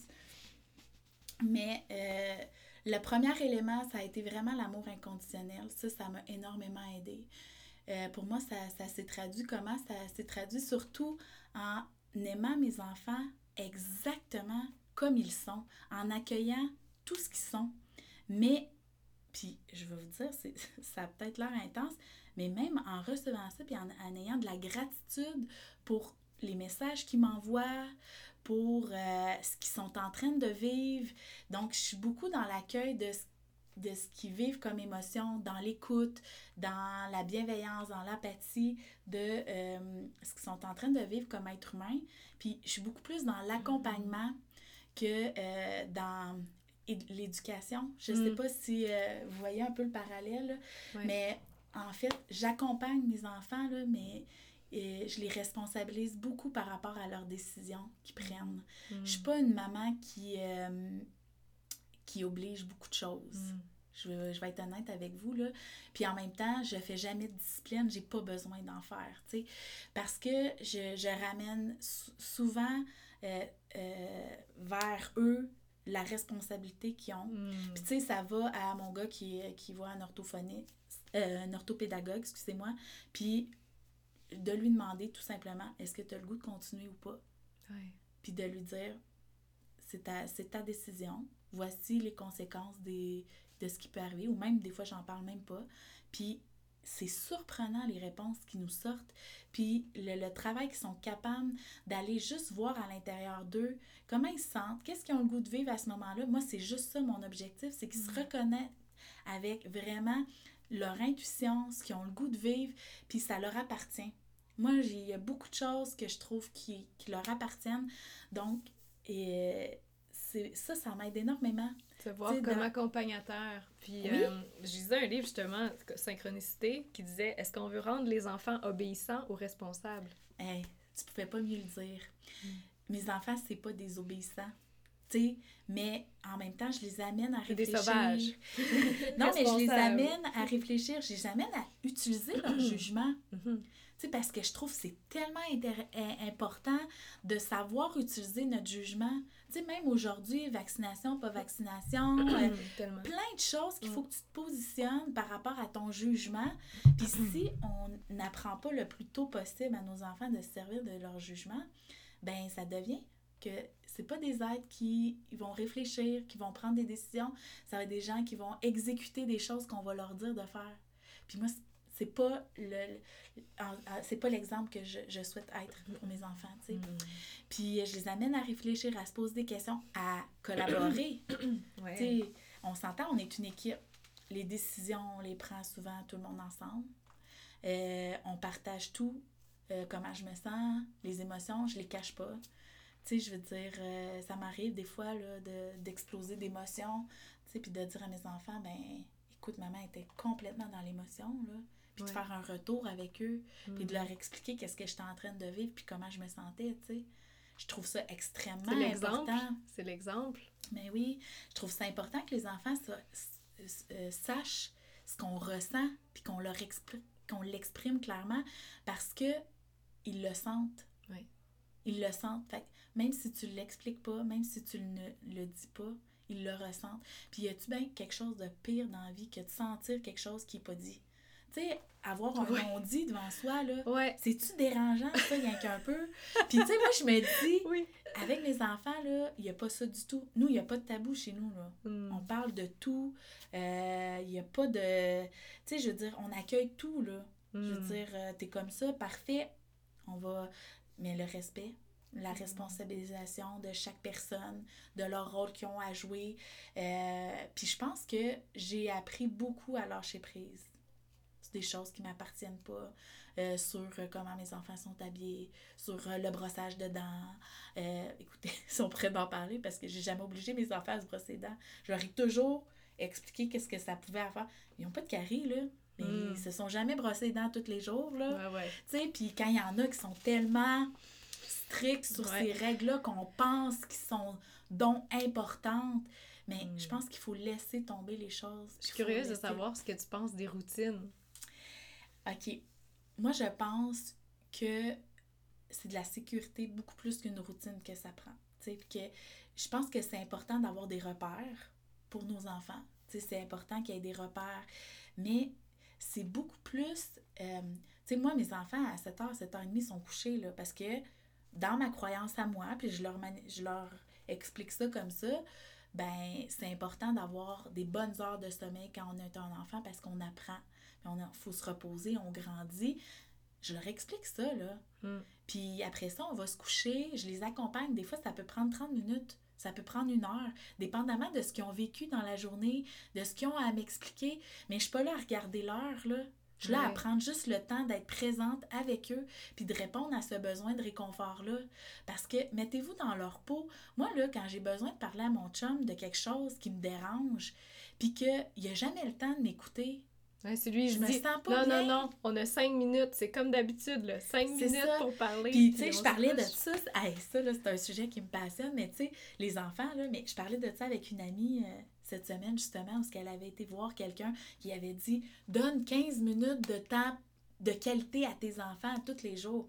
Attendez, là, ça peut pas, on peut pas faire ça. Hmm. Des fois, c'est 15 minutes, des fois, c'est 5 minutes, des fois, c'est une heure, des fois, c'est 3 heures. Ça dépend de ce que la personne vit comme émotion. Hmm. C'est on peut pas toutes les mots de règles de, de, de, voir la vie de façon linéaire, ça c'est du masculin toxique. Mais oui, mais on peut pas. C'est pas comme ça élever des enfants là. Hmm. C'est d'accueillir, quand moi je parle d'amour inconditionnel, c'est ça. C'est d'accueillir ce qu'ils sont en train de vivre, c'est d'essayer d'avoir du réconfort là-dedans. Tu sais, c'est beaucoup de réconfort, beaucoup de bienveillance, euh, puis euh, beaucoup de d'expliquer les choses, puis de reconnaître ce qu'ils sont en train de vivre, comme moi je le fais, là. Tu sais, je veux Mm. dire, euh, euh, essayer de m'endormir quand que j'ai plein de choses en tête, puis que faut que je prenne un moment pour me reculer, mettre ça peut-être des fois sur papier, le verbaliser. C'est la même chose pour eux. Tu sais, on sous-estime euh, ce qu'ils peuvent vivre des fois, je pense. Ou de ce qu'ils peuvent être témoins. Puis eux, ils sont en apprentissage, là. Des fois, ils sont pas capables de mettre des mots sur ça. Des fois, ils sont même pas capables de le sentir. Fait que c'est à nous, en tant qu'accompagnateurs de nos enfants, d'essayer de les amener à réfléchir, à leur donner des pistes de réflexion. Est-ce que ça se peut que tu sois nerveux? Est-ce que ça se peut que tu vives des petites choses avec, tu sais, de- de- d'amener des pistes de réflexion pour qu'à un moment donné, ils sentent ça monter puis qu'ils disent Ah oui, c'est ça qui arrive, tu sais. Mm. Puis moi, je pense que c'est d'être là l'un pour l'autre. Mm. en tout cas, j'ai eu tellement un beau témoignage de ma fille hier, tu sais, puis on était, à- on est allé magasiner ensemble. Tu sais, elle m'a dit, maman, je suis tellement chanceuse d'avoir une maman comme toi. Elle dit, tu sais, qui a le cœur jeune, qui est à l'écoute, puis que je suis vraiment bien, tu sais. Puis je me suis dit, ça, là, c'est précieux. D'établir ce lien de confiance-là où ce que tu es en toute sécurité, que tu sens qu'il n'y a pas de jugement, que la personne est là pour toi, pour t'écouter. Ouais. Tu sais, puis, mettons, elle a des devoirs, elle a de la difficulté, mais on va s'asseoir avec elle. Puis, tu sais, elle a dit, ah, merci de m'aider. J'ai dit, mais une famille, ça sert à ça. Mm. Tu sais, à être disponible quand l'autre en a besoin, tu sais. Wow. Fait que moi, c'est vraiment de ralentir, d'être plus présent, d'avoir de la disponibilité, tu sais. Mm. Puis d'a- d'avoir la liberté de choisir que mon temps, c'est là que j'ai le goût parce que c'est ça que mes enfants en ont. C'est ça qu'ils ont besoin en ce moment, tu sais. Puis c'est pas d'être esclave parce que j'ai vraiment le goût d'être là, tu sais. Ça me fait du bien aussi à moi parce que tout ce que je leur donne, ils me le redonnent. Puis là, je vais vous partager une grosse réflexion que j'ai eue cet été parce que, tu sais, j'ai comme eu un, un blocage. J'avais encore la croyance que mes enfants me limitaient dans l'atteinte de mes ambitions. Mm. Parce que justement, je dois accorder du temps, je dois, euh, tu sais, puis je veux pas quatre enfants, c'est beaucoup de temps, tu sais. Puis j'étais là, voyons, tu sais, ça, ça me bloque dans mon élan d'aller de l'avant, de réaliser Ouais. plein de projets. Puis j'ai tellement réalisé qu'ils me bloquent pas, au contraire, ils me propulsent. Mm. Tu sais, c'est grâce à eux qu'aujourd'hui, j'ai toute cette connaissance-là. C'est grâce à eux que j'ai cette force-là qui m'habite. Parce que pour vrai, je, je pense que j'aurais autant d'énergie, mais je pense pas que je le ferais de la même façon. Mm. Tu sais, ils m'ont tellement amené ailleurs en termes de personnes, en termes de, de, de- d'amour inconditionnel envers moi, là, mais envers eux aussi. Comment t'aimes inconditionnellement quelqu'un? Puis là, je parle de mes enfants, mais autant mon conjoint, là. Comment j'accepte toutes les facettes de lui puis que j'aime inconditionnellement sa personne, tu sais. Mm. Puis quand j'ai fait le switch, notre relation, elle a été tellement plus épanouie. Mm. T'as pas besoin d'en parler, là. C'est un switch qui se fait dans ta tête, tu sais, de dire maintenant, je décide d'aimer inconditionnellement mon conjoint parce que je l'ai choisi puis j'ai le goût de vivre toute ma vie avec cette personne-là. Mm. Tu sais, fait que euh, non, c'est. C'est tellement beau, j'ai les larmes aux yeux, ça vient vraiment me toucher. Puis c'est vrai que c'est tellement, tu l'as bien formulé, c'est une croyance que les enfants nous freinent dans l'atteinte de nos ambitions, mais de le voir différemment, de le voir comme ça, Mm. ah, c'est beau, ça fait du bien, ça fait, c'est délicieux. Merci. Ça me fait plaisir. Puis comment toi, tu, à travers tout ça, comment tu, tu mets tes limites? Comment tu arrives à mettre Mm. tes limites, puis à les respecter, puis surtout à être bien Mm. avec ce temps-là que tu prends pour toi? Puis à... Tu comprends ce que je veux Mm. dire? Tu sais, l'accepter vraiment, pas être dans le, la- le sentiment de culpabilité de Mm. « où je prends du temps pour moi ». Tu sais, tu me parlais que tu avais été faire une retraite de cinq jours, Mm. euh, là, de- que tu prends une heure le matin, une heure le soir. Tu sais, comment... Comment tu vis avec ça sans culpabilité? Puis je pense que c'est ça le, le nerf de la guerre. euh, Ah ouais. Je, je pense que c'est en ayant le temps de le faire. Je, j'ai expliqué un petit peu, là, tu sais, c'est, c'est sûr que si on travaille 40 heures semaine, qu'on décide d'avoir des cours le soir, euh, puis qu'on espère dans tout ça, f- tu sais, prendre du temps, deux heures par jour pour s'intérioriser, à quelque part, on manque de temps. Mm. tu sais. Fait que, en fait, j'ai juste choisi de mettre ce temps-là là En prenant le temps. en prenant le temps, tu sais, puis c'est en décidant de, de peut-être enlever du temps, tu sais, parce que les journées, c'est 24 heures, là, euh, pour tout le monde, là. Donc, euh, tu sais, mon choix de quitter mon travail aussi à 40 heures semaine, c'était aussi pour me donner cette lib- liberté-là de pouvoir prendre ce temps-là quand je souhaite. le Mm. prendre, tu sais. Comme là, ce matin, avant de m'en venir, j'étais allée marcher une heure, là. Ben, mes enfants, ils, ils se levaient tranquillement, mon chum était encore dans le lit. Ben, moi, j'ai pris ce moment-là pour aller prendre une grande marche d'une heure, tu sais, pour m'intérioriser, puis tout ça. Puis, je pense que c'est ça. Je pense que c'est juste qu'à un moment donné, faut juste dire. Puis, j'aurais pu faire de la vaisselle, là. Il y en avait plein l'évier, là. non, mais. qui manquait, gang, je vous rassure. Non, mais je veux juste dire que. oui, oui. C'est juste de décider que c'est une priorité. Mm. Puis à un moment donné, de faire en sorte que sa vie, il y ait du temps pour ça, tu sais. Puis, euh, c'est sûr que j'ai fait l'exercice de faire comme ma, mon, euh, mon horaire de rêve, là. Puis ça, si vous avez jamais fait ça, là, ça vaut vraiment la peine de le faire. Tu sais, de dire, ben moi, j'ai le goût que, mettons, 21 heures soient consacrées à mon travail, tant d'heures à ma famille, tant d'heures à mon amoureux, tant d'heures à moi, puis de répartir ça dans une semaine. Proportionnellement, vous pouvez y aller par pourcentage, vous pouvez y aller de n'importe quelle façon, mais Mm.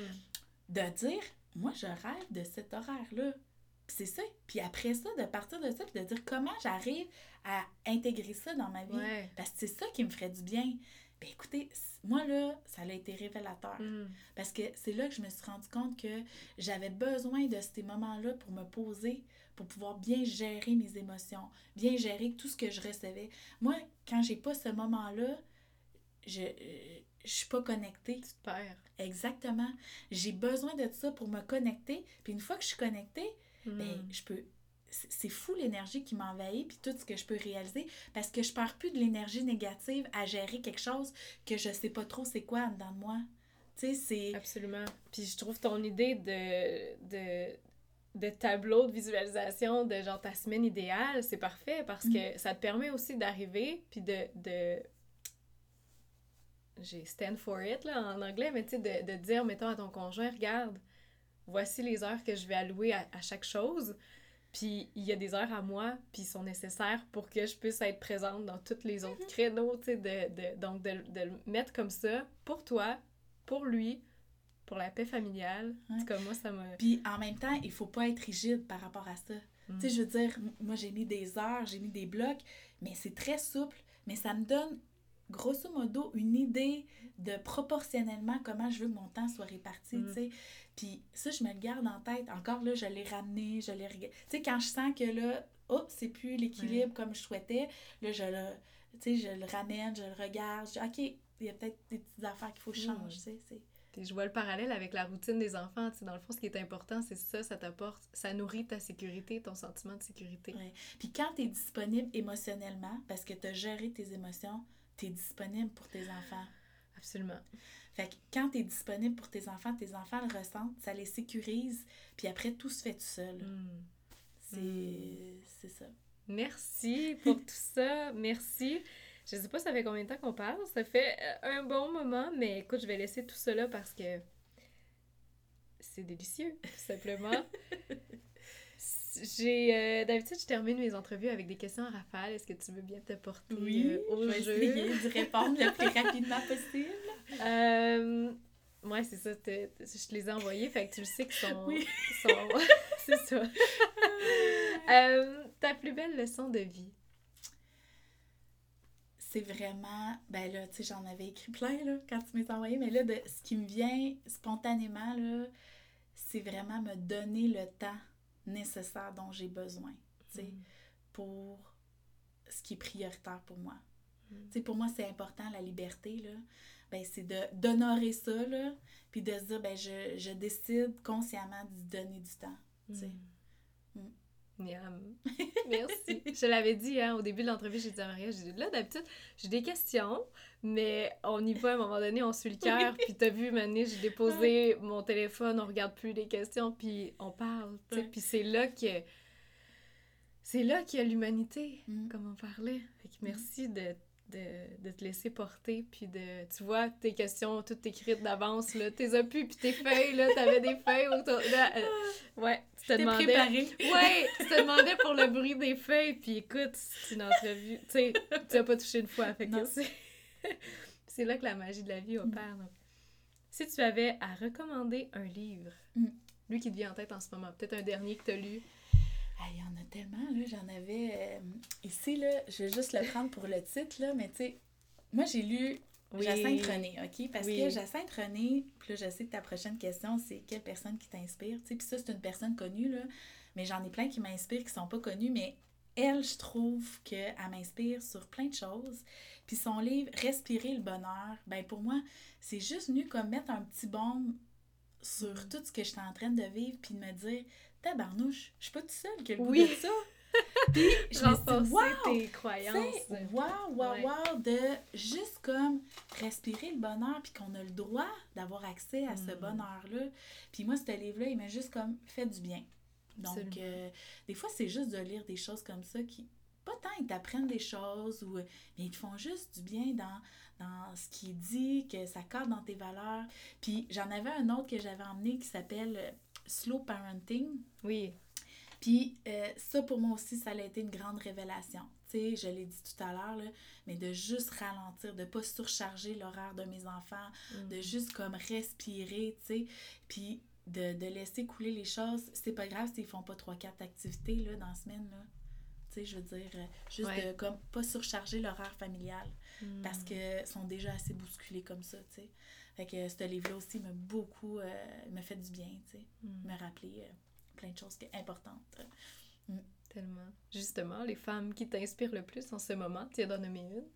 Et les inconnus. les inconnus. ben, c'est plus un profil, tu sais, Andréane, toi aussi, tu sais, je te l'ai dit là, au début de l'entrevue, puis je dis pas ça parce que tu m'as invité, là. c'est ça. Moi, c'est obligatoire. Faut que je dise OK à cette question-là, s'il te plaît. je dis vraiment ça parce que c'est vrai.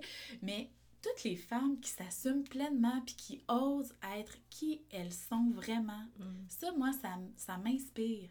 de sentir que ça soit une femme qui a choisi de rester à la maison pour élever ses enfants, mais que tu vois que c'est sa vraie nature. C'est sa vérité. Oui. ah, moi, là, je trouve ça tellement beau. Je trouve ça beau, quelqu'un qui, qui ose être différent. Tu sais, qui ose. Euh, j'aime la diversité, j'aime les gens qui sont particulier, tu sais, qu'on peut dire des bébites, là. Ou, euh, non, ça m'inspire. Oui. C'est ça. J'adore ça. Merci. Merci. Je suis une bébite. non, pas nécessairement, mais tu comprends ce que je veux dire. non, mais j'adore ça. Ton plus grand souhait pour les femmes qui nous écoutent? Oh mon Dieu. Euh, vraiment qui se reconnectent avec. Ben, en fait, qui suivent la, la joie Hmm. Tu sais, qui se reconnecte avec. Tu sais, puis je sais que tu as déjà fait un podcast là-dessus, là, sur l'enfant intérieur, là. Puis, tu sais, la joie qu'on a quand on est un enfant, là, tu sais, l'émerveillement qu'on a, ben moi, je, souhaite tellement qu'on se reconnecte avec ça, tu sais, que ça soit ça qui guide les décisions, tu sais, puis les choix hmm. dans notre vie. Parce que, sérieusement, euh, c'est fort, là. Pour, en tout cas, pour moi, là, c'est ça, ça m'aide énormément le plus beau témoignage que tu as reçu. Ben, tu nous en as dit un, ta ben oui. c'est beau. Ça, c'était vraiment un beau témoignage. Puis, tu sais, c'est sûr que j'ai, euh, aussi euh, les employés avec lesquels j'ai travaillé, tu sais, qui m'ont vraiment fait un, super beau témoignage, puis un hommage que, tu sais, j'oublierai pas, puis euh, mm. que je sentais le bien que j'avais procuré, tu sais. Mm. Puis l'amour que j'avais comme un peu laissé derrière moi, tu sais. Parce que en quittant... Mais ça, ça fait du bien de sentir que, que euh, tu as été apprécié pour pas nécessairement ce que tu as fait, mais pour qui tu sais. Oui. Ouais. Fait que, Maintenant, les endroits où on peut connecter avec toi et qu'est-ce qui s'en vient pour toi? Oui, donc euh, la vie m'amène là, donc euh, j'ose faire le grand pas. vous pouvez m'écrire par courriel puis, euh, Andréane, tu vas communiquer Tous les notes vont être en bord d'infos, oui. Donc, euh, je pars aussi une page Instagram. J'en ai déjà une personnelle, elle n'est pas très alimentée, mais là, euh, je vais l'alimenter davantage. Puis, je veux je veux entrer en contact avec des gens qui vibrent comme moi, qui ont le goût de, de, vivre ce bonheur-là au quotidien, puis d'intégrer ça dans leur vie, tu sais. Puis moi, j'ai juste le goût de le partager, puis euh, de rester dans cette énergie-là. Donc, euh, je veux aussi offrir aux gens de, des rencontres euh, d'accompagnement